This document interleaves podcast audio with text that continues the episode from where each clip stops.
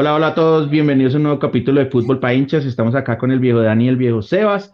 Vamos a analizar este, pucha, yo no sé cómo nombrar este empate, ya me dirán ustedes, eh, este empate de Colombia contra Ecuador. La verdad es un empate grave, pero no sé cómo nombrarlo. Yo tengo unas opiniones que creo que voy a chocar con ustedes dos. Entonces, Cevitas, ¿cómo vamos? ¿Cómo viste este empate de Colombia-Ecuador? Bueno, eh, yo sí estoy rabón porque, porque Colombia no puede jugar así, así de mal. O sea, para mí el empate es más una derrota que un empate. Me lo imaginé, ya ahorita vamos a entrar a chocar un poco más. Dani, ¿cómo vas? ¿Cómo viste tú este empate de Colombia frente a Ecuador? Muy mal, está jugando muy mal Colombia. No tiene idea, no tiene resolución. Lo único que está teniendo es sabiendo defenderse. Bueno, yo con Dani estoy de acuerdo en eso. Eh, yo creo que Sebas también va a estar de acuerdo en que lo único bueno que tenemos hoy en día es la defensa y el arquero. Eh, creo que encontró, encontramos con Cuesta que potencializa a cualquier persona que tenga al lado y juegue por donde juegue, porque no jugó en su perfil natural. Entonces potencializó mucho a Mina en estos tres partidos y en este puntualmente Ecuador, pues la, defensa y, y, el arquero fueron figuras. Pero yo sí tengo un tema y es que yo siento que aquí es un error de técnico de no llevar a los jugadores que tenía que llevar, que estaban en, un nivel eh, aceptable, porque le tiró toda la responsabilidad a Quintero y Alfaro, tengo que darle crédito a Alfaro que nos ganó la partida de, táctica. No sé, Sebas, ¿cómo lo ves? Eh, pues sí, Alfaro, digamos que eh, haciendo de un Ecuador un, clásico argentino, ¿no? de los que chamullan mucho durante el partido, para usar palabras propias de ellos, pero, pero sin duda alguna, pues yo, yo, yo, pienso que Colombia no puede ser tan blandito y tan noble en, en, en un partido. O sea, si, si a ti te están pegando 40 minutos dándote pata y 40 minutos quemándote tiempo, hermano, uno tiene que sacar carácter y también, si te pegan, también pegar un poquito, pero uno no se puede dejar pegar todo un partido y no hacer nada y tampoco ni siquiera jugarles con fútbol, porque es que a veces cuando a uno le pegan, uno humilla con fútbol, ¿no? Pero ni, ni fútbol ni, ni carácter tampoco. Entonces, pues para mí sí fue un partido pésimo de la selección. Dani, Dani, ¿qué piensas de, del tema de cómo fue la táctica de Ecuador, sí? De quemar tiempo, de pegar, de frenar el partido. O sea, ¿tú qué piensas de eso, Dani? No, supo pararse. Ecuador supo pararse, supo hacer las, las que tenía que hacer a Luis Díaz le puso ese jugador eh, ecuatoriano, creo que es Espinosa, que, es muy rápido. Ahorita se me fue el nombre del pelado. Preciado, preciado. Preciado. Preciado, muy rápido, lo marcaba. También era inteligente para atacar, muy rápido para defender. Cada vez que llegaba a Colombia lo, marcaban dos.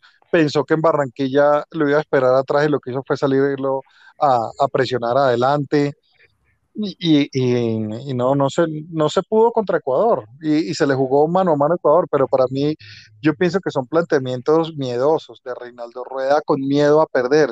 Entonces, tengo miedo a perder, saco un punto, tengo miedo, a perder, saco otro puntico. Uy, no, qué buen resultado contra Brasil. Eh, uy, qué buen resultado contra Uruguay. Uruguay le metió Brasil 3 y eh, Brasil 4 y Argentina 3. Entonces, a Uruguay todo el mundo le estaba metiendo la mano y Colombia va y le saca el gran empate. Nada, es que le falta, eh, es muy temeroso. Entonces era mejor salir a matarse en, en, los tres partidos a intentar ganar los tres. Pierde los tres, tienes cero puntos. Ganas uno de los tres, tienes tres puntos y los otros los arriesgaste. Vas y, tiene, y, te van buenos resultados, ganaste dos partidos, perdiste uno y tienes seis puntos. Pero en el fútbol moderno jugar a empatar o, o rescatar un puntico, eso es muy chimbo. Toda la razón, toda la razón, Dani. Eh, Cevita, si vas a opinar algo de esto, ¿sí o no? Sí, no, yo estoy de acuerdo con Dani porque, y yo creo que ese mismo temor del técnico se lo transmite a los jugadores, porque es que, o sea, yo no concibo que a, que a mí me, yo estoy jugando fútbol, de pronto soy muy amateur, pero yo estoy jugando fútbol y el otro equipo me está dando pata 40 minutos y yo no tenga ni la más mínima muestra de carácter frente a eso, eso nos hace un equipo muy blandito, demasiado blandito. Entonces, contra un Paraguay que nos coja pata todo el partido, también nos vamos a ablandar, o contra un Uruguay, o contra una Argentina, que si es de chamullar, Argentina es líder en eso. Entonces, yo veo una selección muy blandita. Sí, pues a mí me parece este partido puntual. Eh, yo no, yo no le, yo no le achaco a la formación de Rueda porque creo que se fue con toda la carne en el asador. Lo que sí le achaco a Rueda es que no tuvo cómo cambiar el partido, lo que tú dices, o sea, Ecuador salió a quemar tiempo, a pegar, eh, una táctica puede ser fea, pero es válida, o sea, yo, yo no puedo decir, ah, es que Ecuador es una cochina, no, pues marica, eso es válido en el fútbol, lo inventó en nuestros tiempos modernos Mourinho y le funcionó y lo hizo con todos sus equipos. Eh, pues, el, fútbol, tiene diferentes formas de jugarse, eso sí es indiscutible. El problema es que hay que darle la vuelta al partido y nunca tuvo un jugador para darle la vuelta porque es que no tenía cambio. Entonces Quintero lo puso en la banda derecha, Quintero perdido, no entregó un solo pase bien. Pues puta, ¿y a quién metes? No tienes a quién. Entonces, claro, al no tener a quién meter, terminas es jugando a lo que salga. Entonces ahí es donde, eso es lo que yo le echaco rueda, no llevo al rifle en RAE, no, no llama a Carrascal, no llama al Chicho Arango, o sea, no llama tampoco a Duan Vergara, o sea, no llamó a ningún otro jugador revulsivo que dijera, diera algo diferente y ahí es donde nos faltó, porque Ecuador sí nos exigió a tener algo diferente que no teníamos. Entonces, Dani, no sé, ¿tú, tú, tú qué piensas del tema de que le faltó llamar a jugadores a Reinaldo? A mí me, yo, lo, yo lo que pienso es que el que faltó a llamar fue James. Lamentablemente lo tenía que llamar. Y que él se pusiera la amarilla y que demostrara si podía o no podía en estos partidos. Si le tiene que dar la oportunidad es en el campo y demostrar si tiene pasión jugando con Colombia, porque un jugador como James sabemos que, no lo hay y contra Ecuador ese pelado tiene personalidad. Eh, eh, lo que falta en la cancha es personalidad y, creérselas y decir, bueno, esto lo ganamos nosotros, denme la pelota a mí, y eso no cuesta, eh, es el líder de la defensa y tiene menos de 10 partidos en selección. Y, aunque, y aunque no crean, eh, el fútbol profesional, entre más partidos, más, más confianza van ganando en, el campo y sobre todo en selecciones. Entonces, para mí, James hace falta y mucho, pero un James que esté con ganas de jugar, yo creo que ahorita que jugó en Qatar se dio cuenta dónde estaba y, que, y la embarrada que había cometido y, él mismo tiene que redireccionar ahorita en diciembre y decir, me voy a jugar a, no sé, a Rayo Vallecano con Falcao, pero miren, estoy jugando en la Liga Española, vuélvanme a llamar. Sebas, ¿tú hubieras llamado a James en esta, en esta, en esta fecha? Es que más que a James, yo siento que hubiera llamado otros jugadores, ¿no? Porque es que repasemos los convocados de la selección en el medio campo no había nada. No, no había nada. Nada.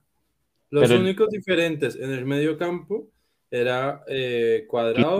Quintero, y Cuadrado. Ya. Quintero y Cuadrado, ya. Y Wilmar Barrios, pues que hace su labor, ya sabemos cómo la hace bien. Y, eso es indiscutible. Además era mi marca. Pero, claro, en cuanto, en cuanto a, oiga, voy a voltear al banco a mirar qué hago, pues no hay nada. Y Mateus lo ponen, lo, perdóname, Sebas, pero Mateus siempre lo ponen como la gran solución de, del fútbol que da. Y Mateus estaba, estaba llegando a destiempo, estaba rabón, estaba dando.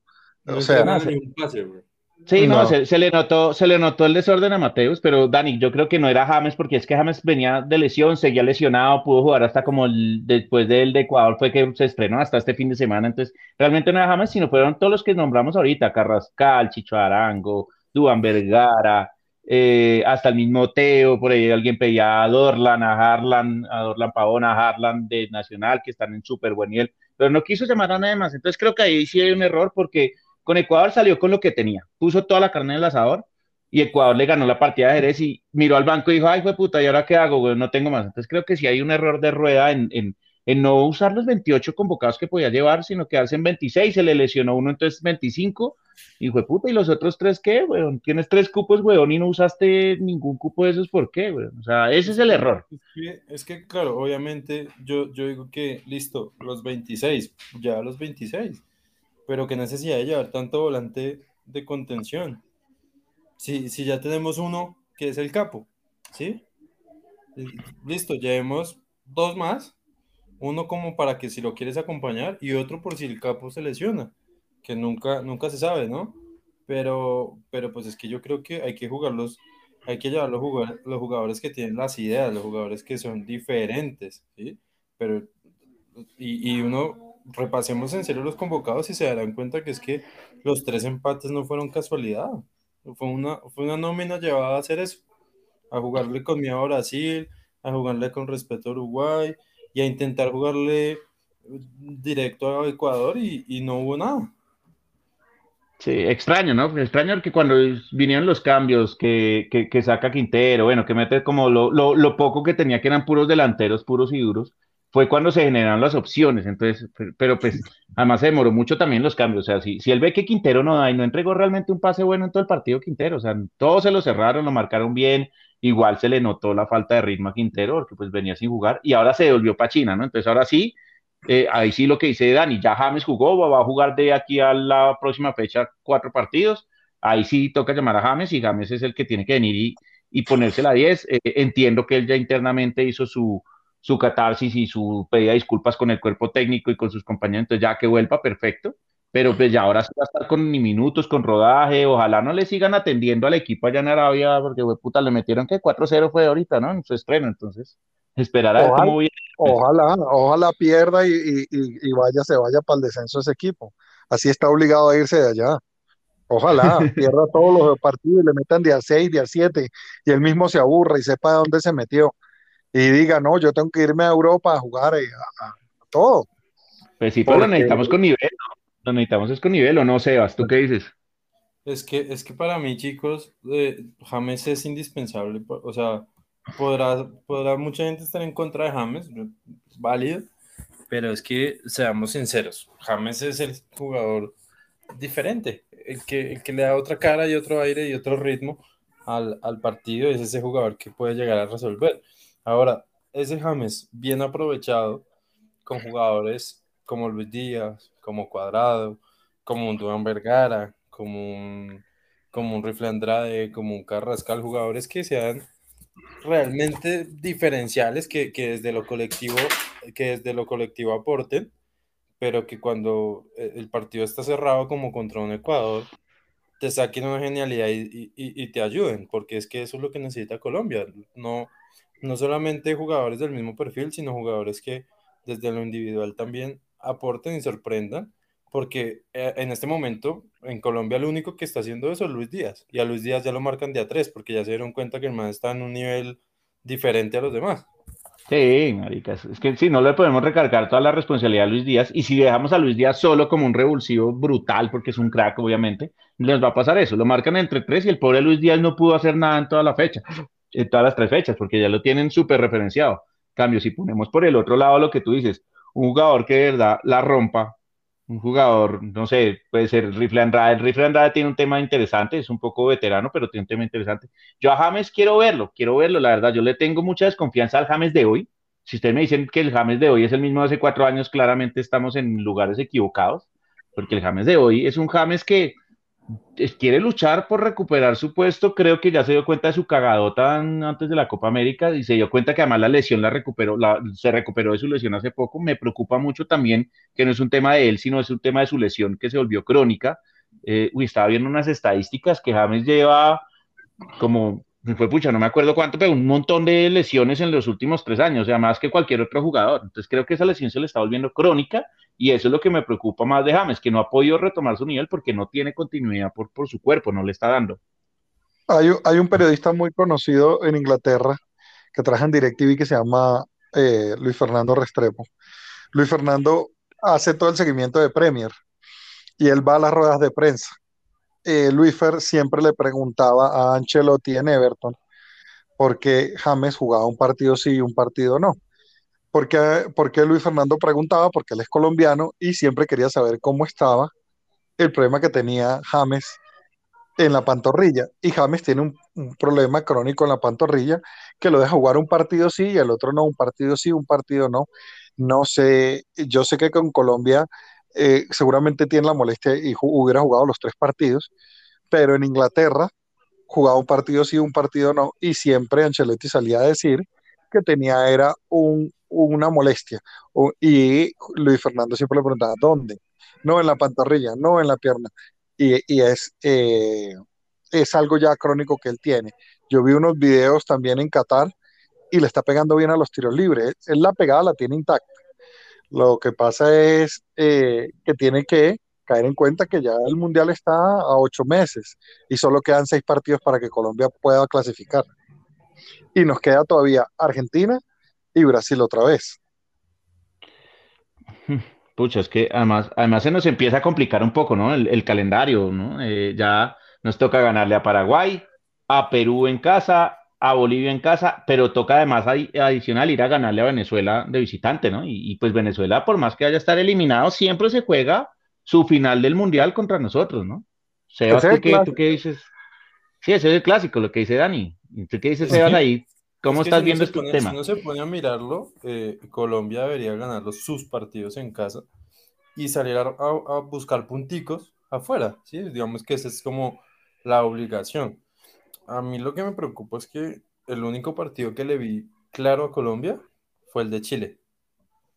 El único. De ahí para allá, cada partido pareciera que jugáramos peor. O sea, no hay, no hay una idea de juego realmente construida por, por el técnico porque no se sabe si vamos a jugar a defender y a contragolpear, si vamos a querer tocar el balón, si vamos a querer presionar arriba. O sea, un minuto presionamos arriba, al otro estamos metidos atrás es un equipo que no tiene una identidad de juego y que no, no, no hay alguien tampoco dentro de la cancha que tenga como ese, carácter de decirle, puta, juguemos a, esto porque es que lo que nos dijeron no está funcionando. Y es que eso también a veces es lo que hace falta en los equipos. Sí, el técnico hay que tener un respeto, yo no digo que no, pero si tú como jugador vas 30 minutos jugando y ves que lo que este man te planteó en, en el vestuario no está funcionando para nada, tiene que haber alguien que tenga ese carácter en la cancha y oiga hermano, espabilemos, pero por ejemplo contra Ecuador, el único momento donde todos pelearon y sacaron huevas, perdónenme la palabra, fue cuando le anularon el gol a Jerry. De resto, callados todo el partido, nadie dijo nada. Tocas un tema interesante, ¿cómo viste el Bardani eh, en esas dos jugadas? Eh, ¿cómo, ¿cómo, lo viste? ¿Estás de acuerdo con las dos jugadas? El, penal que le quitan a Ecuador y, y el gol que le anulan a Colombia, ¿tú qué dices? el penal que le quitan a Colombia, eh, gracias a Dios, el VAR se dio cuenta del fuera de lugar, porque la jugada de, de Cuellar, de verdad, muy mal, muy marcó malísimo, o sea, un, un error gigante, lo salvó el fuera de lugar, eh, pero de verdad eh, tenía que agradecerle a Dios eso. Y la mano de Jerry Mina así muy, muy, muy encima, y yo creo que si no le hubieran quitado la jugada a Ecuador, no se la quitan a Colombia, pero ya, ya como la habían pitado, hubiera podido ser una jugada eh, al último minuto de, no, pues utilicemos también el bar de la misma forma. Pienso ¿Tú qué, Dices, Sebas? ¿Tú qué dices, Sebas, ahí con esas dos jugadas de bar? ¿Estás de acuerdo o te, o te emputó, lo amaste, qué? No, para mí el bar, el estuvo bien, digamos que el bar está para eso. Para mí ambas jugadas eh, estuvieron bien. En la de Colombia, obviamente, claro, fuera el lugar del jugador de Ecuador que salvó a Cuellar, que estaba mal parado, mal posicionado, plantado, y, resultó cometiendo este error como de desespero de que se le filtró el balón ahí. Eh, por suerte ahí corrimos con suerte nosotros y, la mano de Jerry Mina sí, mano total, la verdad no, no, hay nada que protestar ahí. Lástima que nos dejaron ahí como con el grito a medio, a medio garganta a media garganta, yo me quedé ronco gritándolo, hijo de puta. Cuando veo la jugada, sí, es, lo que dice el reglamento es claro, una mano justo antes del gol por el mismo jugador, eh, eh, no importa que sea casual o no, eh, se, tiene que anular. Entonces creo que el Bar sí estuvo de acuerdo, estuvo bien en las dos jugadas, nos salvamos lo que dice Dani Cuellar muy mal, o sea, como para no volverlo ni a meter, marica, porque puta, qué penal tan estúpido el que hizo. O sea, es un penal que no, no había ni necesidad ni nada, yo no sé por qué se le tira así al jugador y sabiendo que está el bar, ¿no? Además es que uno sabiendo que está el bar, uno ya tiene que empezar a, a, ser un más consciente de ese tipo de, de, jugadas, güey. Lo, lo, pues que pasa es que para mí es la misma rosca de la selección de siempre. Cuellar, porque como hizo parte de la selección y jugó en Brasil y todo, entonces en un momento lo vendían muy bien, Cuellar. Entonces meta Cuellar. Eh, entonces Mateo Uribe eh, es un man que juega mucho en México y después se fue para Portugal, métanlo siempre. Y yo pienso que hay mejores jugadores que pudieran ser titulares. Lerma lo hizo muy bien. Lerma lo, lo hizo demasiado bien. Y si Colombia eh, hiciera, separara bien, como lo está haciendo, los cuatro defensas, dejando salir uno de los dos laterales y los dos volantes cinco supremamente bien parados, pues tú puedes ir dejar ir a cuadrado, si quieres ponerlo lateral, déjalo ir y deja ir a Díaz por el otro lado y el otro volante y pon dos delanteros y tienes el mediocampo asegurado. Pero pones a Mateo Uribe a jugar de, doble, de, doble volante 5 y él termina en otros lados haciendo malos pases. Eh, o sea, a él, a él, lo están vendiendo, yo no sé, como Paul Pogba y, jamás era Paul Pogba. Sí, no, no, totalmente de acuerdo. Creo que eh, nos hizo también mucha falta Jairo, eh, porque Mojica no lo hizo mal, pero es que Jairo tiene una calidad porque él no es lateral puro, sino él es un carrilero, un volante por izquierda y es un man que tiene mucha calidad y se junta muy bien con Luis Díaz. Mojica no lo hizo mal en defensa, pero en ataque, obviamente, comparado con Jairo, pues Jairo es mucho más que Mojica y nos hizo mucha falta. Ojalá, ojalá, mejor dicho, dependemos, que James llegue en buen nivel, que esa lesión crónica no le vaya a afectar para ahorita estas fechas que vienen que pueda jugar así sea el de Paraguay en Barranquilla y en Brasil pues sí que nos meta a Brasil la mano, me importa un culo pues porque es que Brasil allá pues, obviamente va a salir a, arrasarnos, pero pues toca que James por lo menos juegue el de Paraguay y lo que tú dices Dani, que juegue cuadrado de lateral está bien, perfecto, pero pues que tenga toda la salida del mundo, que juegue Jairo por el otro y que tenga toda la salida del mundo, que juegue James sin, con libertad de no estar marcando y Luis Díaz que juegue más, más adelante, marica, que juegue bien en punta y no arrancando como desde 40 metros atrás que el de puta llega ya mamado allá al área, güey. Es que, es que, Dieguito, eso es un tema claro y es que Colombia cuenta con unos extremos rápidos y de buena gambeta, sí, en ese 1-1. Y un extremo rápido y de buena gambeta, uno como lo aprovecha de la mejor forma y es al espacio. Tú no puedes poner a Cuadrado a Luis Díaz desde atrás a, que vengan a hacer un gol como de Maradona en el Mundial, güey. O sea, a ellos hay que, hay que tener una persona que tenga esa claridad como lo de James, esa buena pierna de poner ese pase allá al vacío y a correr a las espaldas de los defensores, pero no a, no a frentear y a recuperar y a quitar el balón y a hacer 10 y poner pases quieren que Luis Díaz y Cuadrado entren y cabeceen, o sea, es, es, muy difícil así.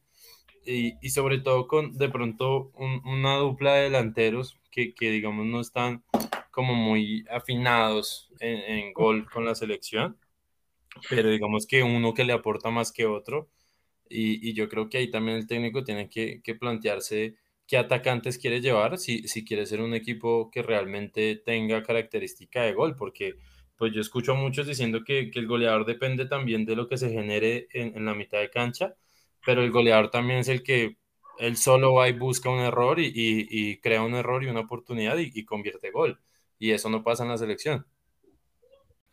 Yo pienso que le deberíamos dar más oportunidad a Muriel para las próximas jornadas, porque Muriel es más titular en Atalanta que el mismo Duan Zapata y tiene, es un delantero que tiene más movilidad que Falcao, jugar con los dos.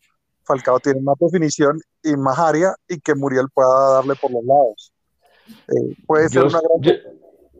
Yo, estoy de acuerdo con Dani, pero ojo, si lo vas a usar arriba, porque si lo vas a poner otra vez a volantear de cuarto volante, ahí es donde gente como Sebas, tú me corríes, pero le están cogiendo como fastidio a Muriel porque lo ponen desde atrás y Muriel, y Muriel es un man de espacios cortos, Muriel no es un man que te arranca en la mitad y te saca todo el mundo. No, Muriel te hace un enganche, dos enganches, pero allá metido en el área. Entonces, si vas a poner a Muriel desde atrás, lo quemas. O no, Sebas, ¿tú qué dices? Es que a mí, a mí, a mí Muriel no, no me llama la atención. No, debo reconocerlo, nunca he sido tan simpatizante de él.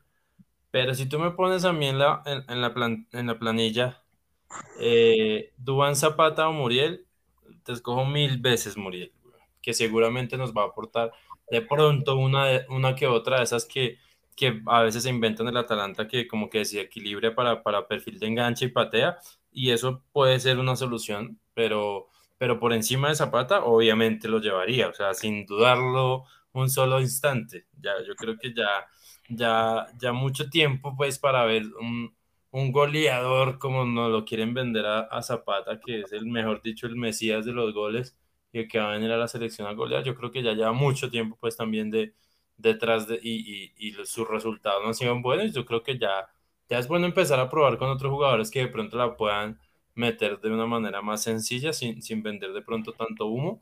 Y ahí sí estoy de acuerdo con Dani, de pronto Muriel puede, puede aportarle de pronto un aire diferente eh, a, la, a, la, ofensiva de Colombia.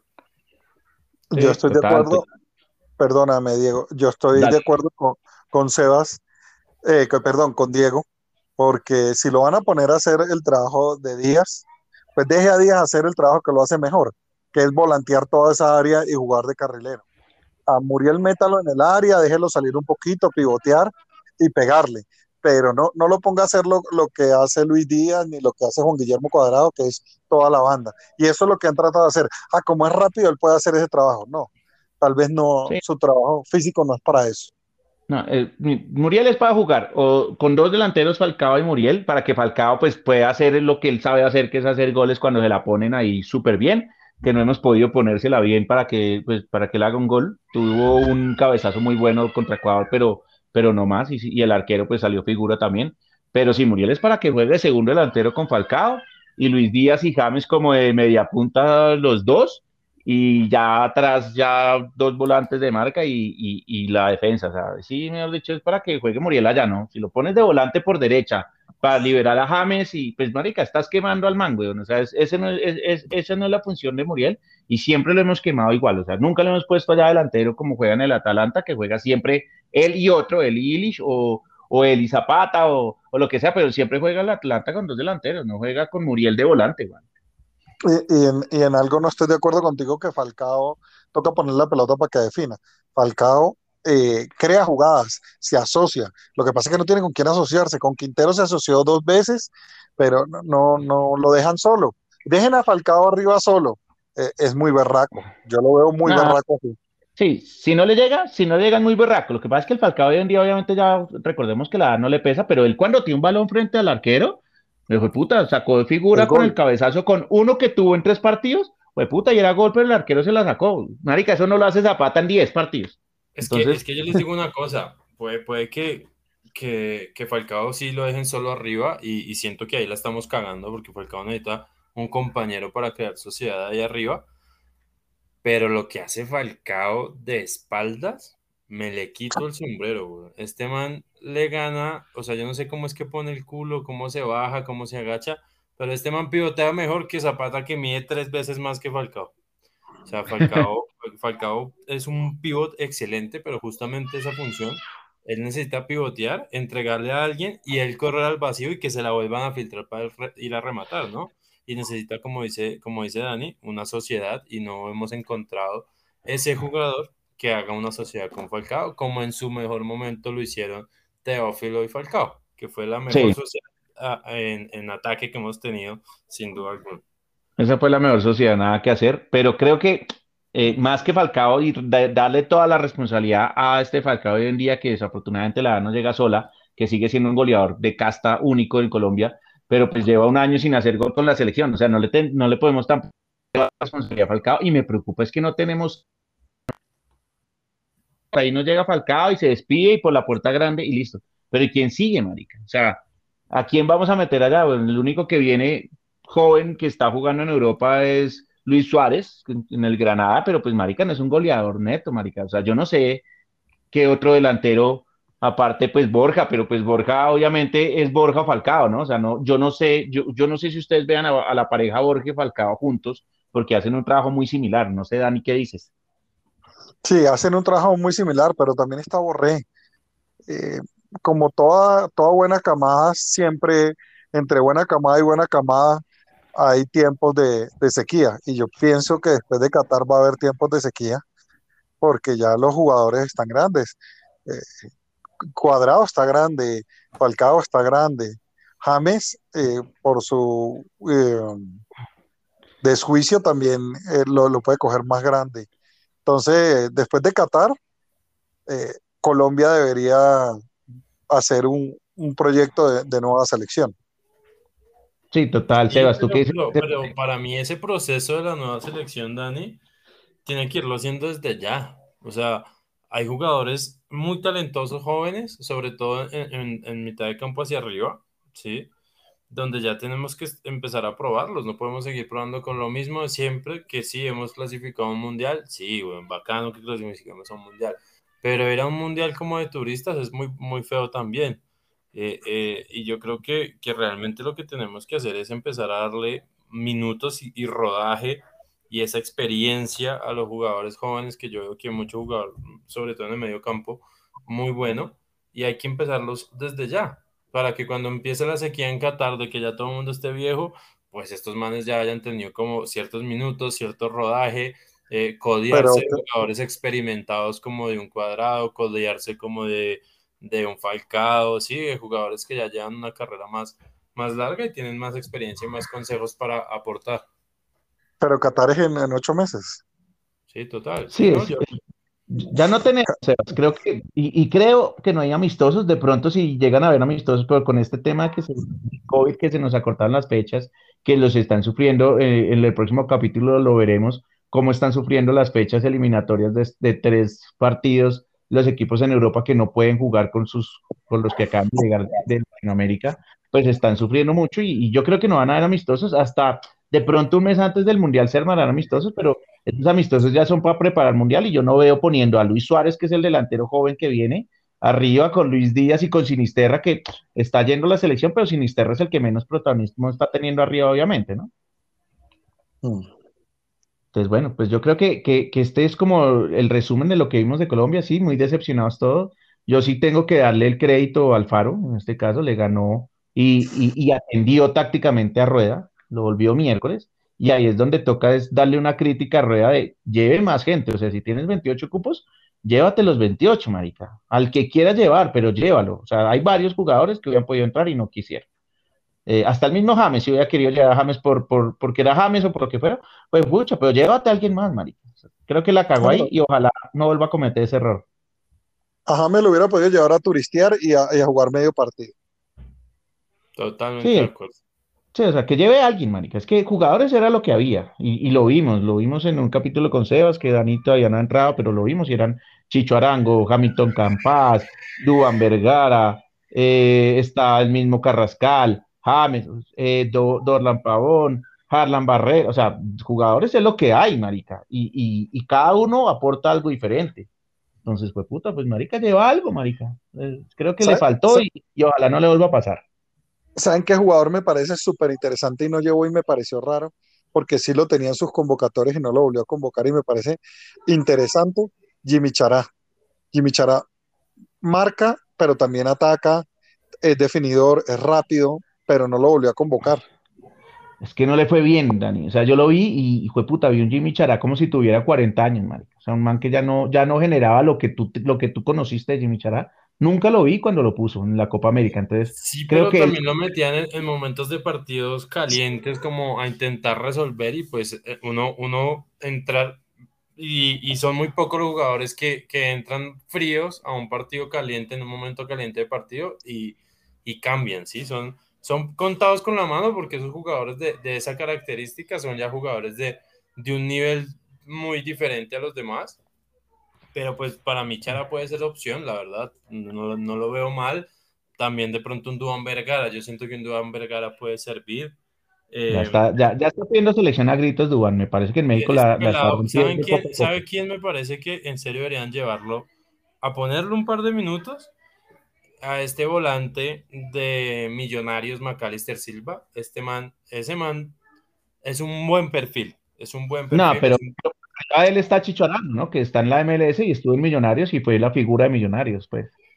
No, pero McAllister tiene, tiene un perfil diferente y siento que también es un jugador líder. No, de pronto no siguen tanto la, la, liga local, pero este man es de los que putea a sus compañeros, o sea, es el que, el que pone las cartas en el asunto y dice como, oiga hermano, hay que meterle, espabilen, ¿sí?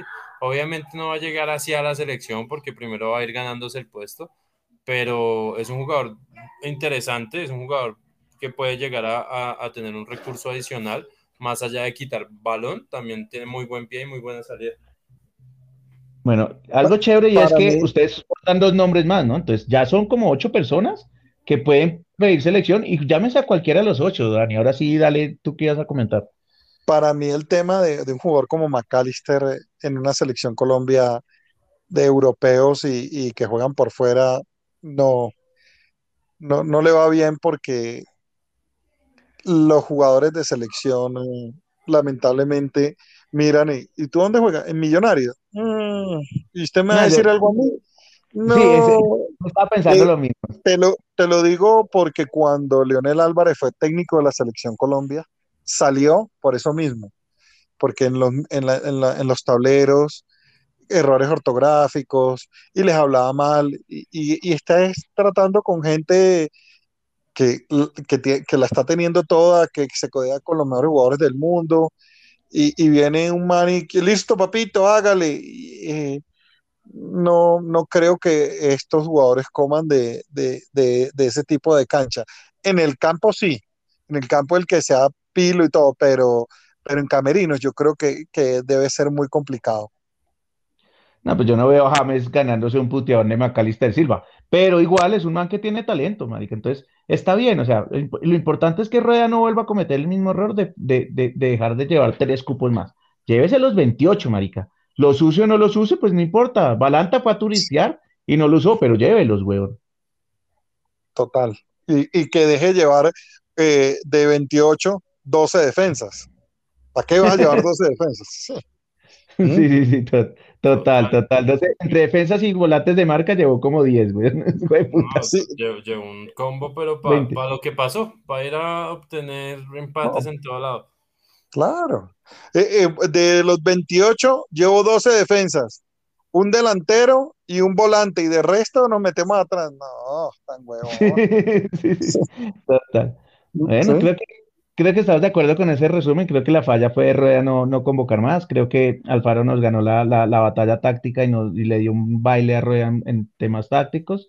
Eh, y lo, tenemos que agradecer que, que, los resultados se nos dieron para seguir clasificando, ¿no? O sea, porque, puta, es que además es que Diosito no nos abandona en esta eliminatoria, no en como otras que, que nos abandonaban. Esta por lo menos nos está acompañando, pero pues no nos va a acompañar todo el camino, ¿no? O sea, toca salir a ganarle a Paraguay, Perú Venezuela, eh, Bolivia en casa y Venezuela ir a ganarle allá. O si no, pues apague y vámonos.